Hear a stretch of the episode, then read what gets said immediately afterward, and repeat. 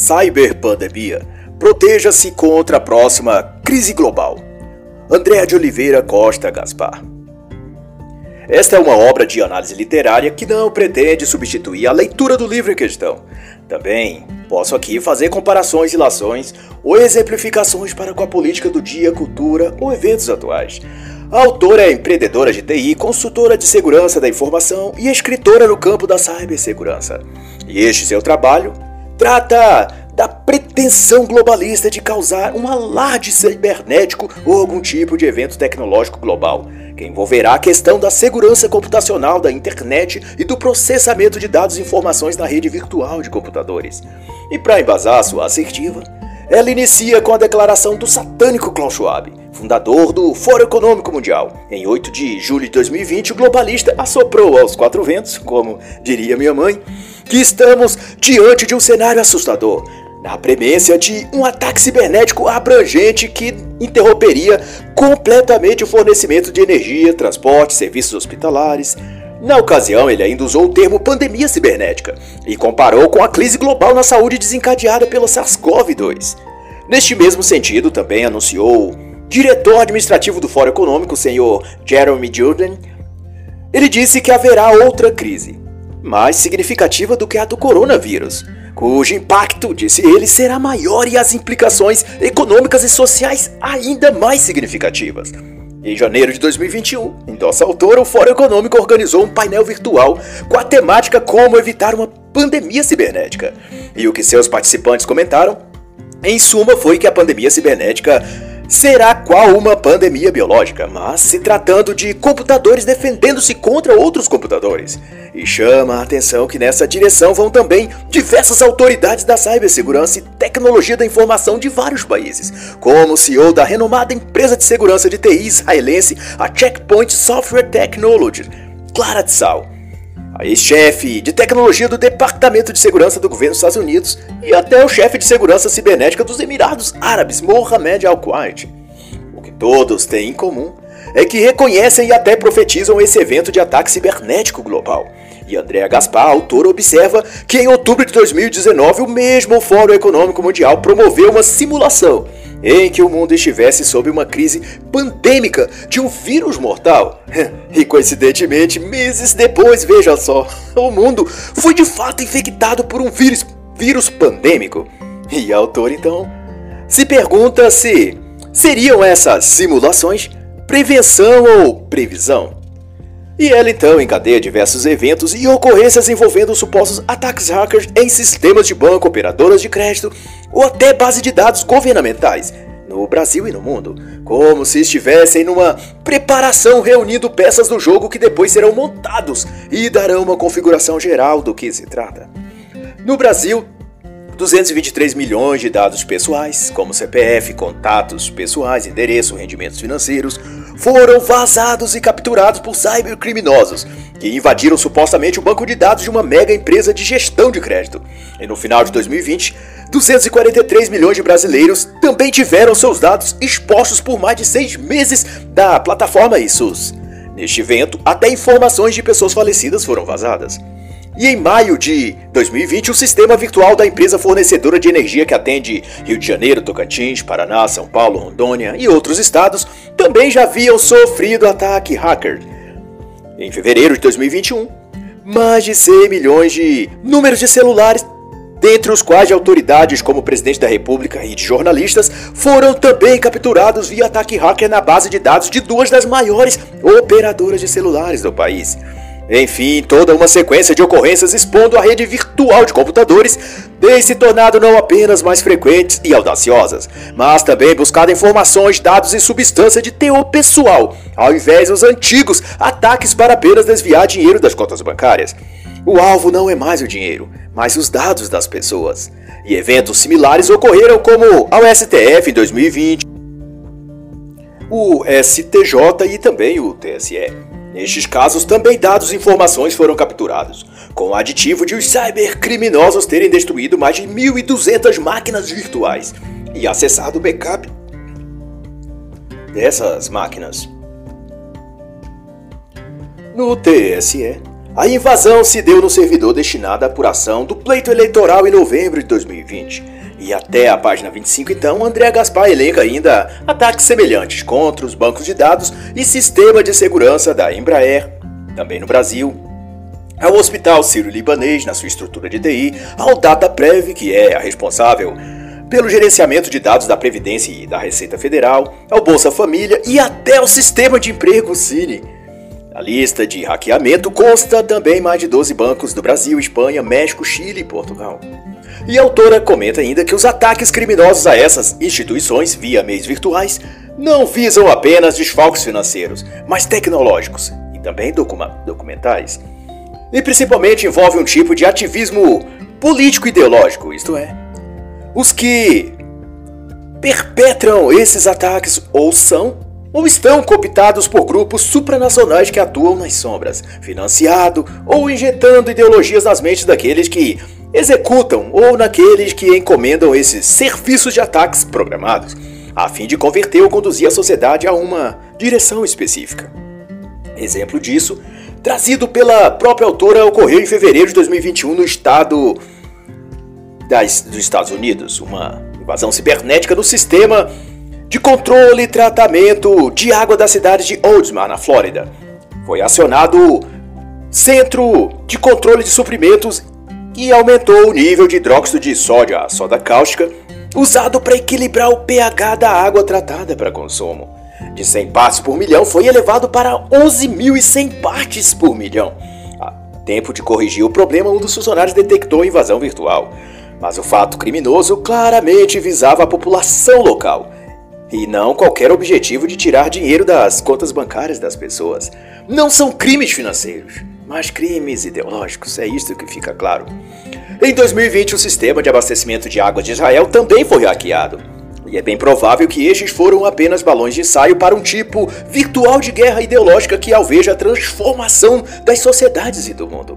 Mas para além disso, a senhora Gaspar nota que alinhada à questão da cyberpandemia ou aos ataques hackers em órgãos e instituições formais que gestam e organizam a sociedade, vincula-se ao esquema que vem declarando a NASA, Agência Espacial Europeia e outras, de que há um comportamento irregular campo geomático da Terra, ou geomagnético, e que numa breve escala de tempo pode ocorrer sobre o planeta Terra um fenômeno que chamam de inversão do campo eletromagnético, gerando por efeito enormes instabilidades no mar, terra, ar, assim como no comportamento das pessoas, já que a iminência de uma catástrofe afeta também o psicológico do ser humano. E o ponto onde isso se conecta à questão cyber ou cibernética, é que, conforme alegam os órgãos globalistas como ONU, NASA, etc., essa alteração magnética já interfere nos sinais e dados enviados e recebidos por satélites. As projeções apocalípticas que já começam a fazer dão conta que podem ocorrer cataclismas geoclimáticos como superaquecimento solar, ou o que é mais certo, no dizer deles, um pane global dos equipamentos elétricos, celulares, TVs, estações de rádio, sistemas bancários, transações financeiras, ou seja, todos os aparatos tecnológicos ao redor do mundo podem ser inoperados, mas claro, por uma ação infeliz da própria natureza, que nenhum deles tem culpa. nem hackers, nem globalista algum. A culpa de tudo será da inversão magnética dos polos da Terra. Claro. Quem de nós duvida da palavra dos seres divinos que controlam o mundo? Bilderberg, Big Techs, Soros, Rockefellers. Mas seja como for, chama realmente a atenção que os modernos cyberataques ou cyberterrorismo, como é chamado na mídia, visa sobretudo o controle tecnológico, isto é, grupos supostamente de hackers invadem sistemas eletrônicos ou de dados informáticos e, a partir disso, causam danos estruturais ou que afetem a saúde de um grande contingente de pessoas. Os alvos preferenciais têm sido agências de tratamento de água, de fornecimento de energia elétrica, agências de saúde, laboratórios hospitalares e até usinas nucleares e de produção de armamentos militares de última geração. Outro fato relevante nesse contexto e que demarca o prenúncio do que serão as guerras do futuro as guerras cibernéticas que também está incluso no cyberterrorismo e cyberpandemia, foi o ocorrido em fevereiro de 2021, em Myanmar, em que o ataque cibernético bloqueou toda a internet no intuito de impedir a propagação de protestos contra a ação militar que depôs o executivo civil recém-eleito naquele país.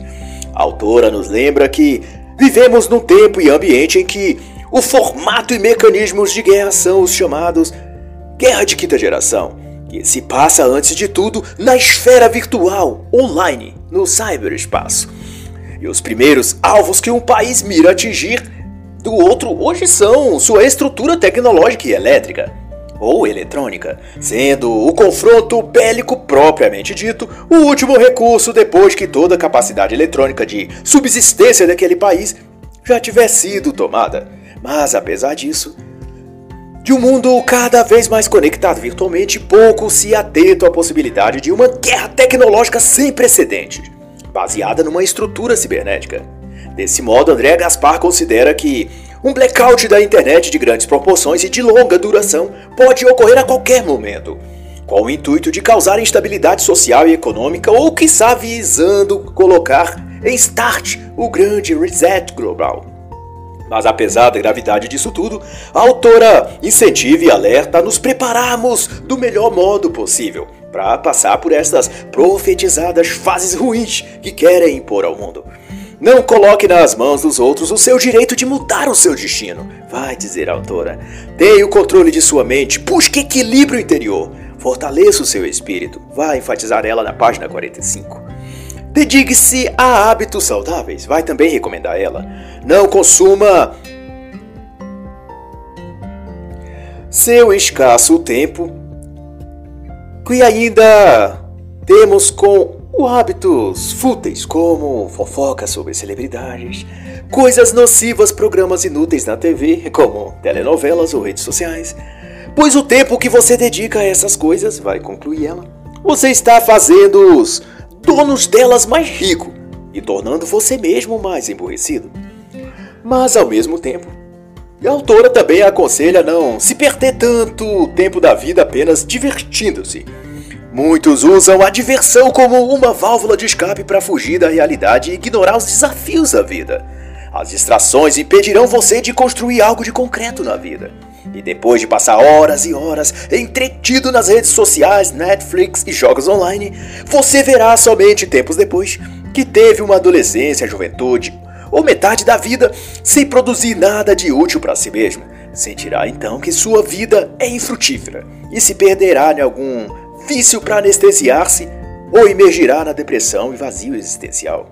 E o autor elenca também uma série de dicas para minimizar os impactos e danos possíveis ante um cenário caótico.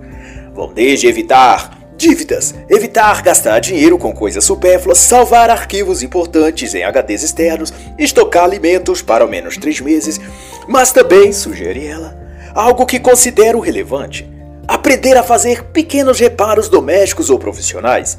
Acho essa recomendação de grande valia, porque em minha experiência pessoal, eu pude comprovar o quanto a gente pode ser salvo de ser explorado ou mesmo de ficar em apuros no momento de necessidade e à mercê da boa vontade de outras pessoas.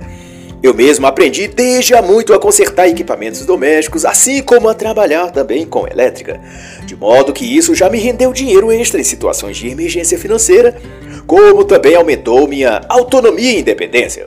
Pois não há nada pior do que sempre depender de outras pessoas para resolver as coisas em nosso lugar.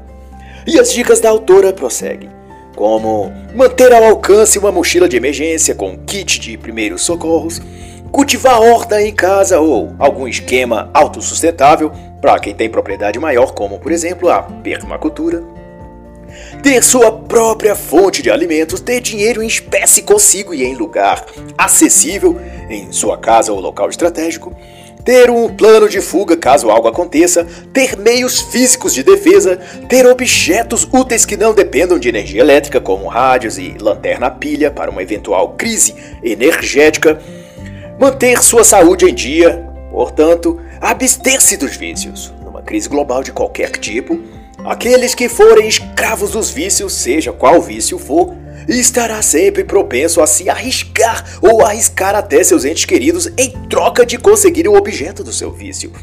Na atual conjuntura das coisas, esse é o pior momento para as pessoas se prenderem a vícios escravizantes e supérfluos. Um viciado, seja no que for, pode ser chantageado ou manipulado a denunciar seus semelhantes ou se deixará ser explorado de alguma forma pela promessa de ganhar mais uma dose ou quantidade daquilo a qual ele se viciou. Tome cuidado com isso e torne sua mente sólida e sempre limpa.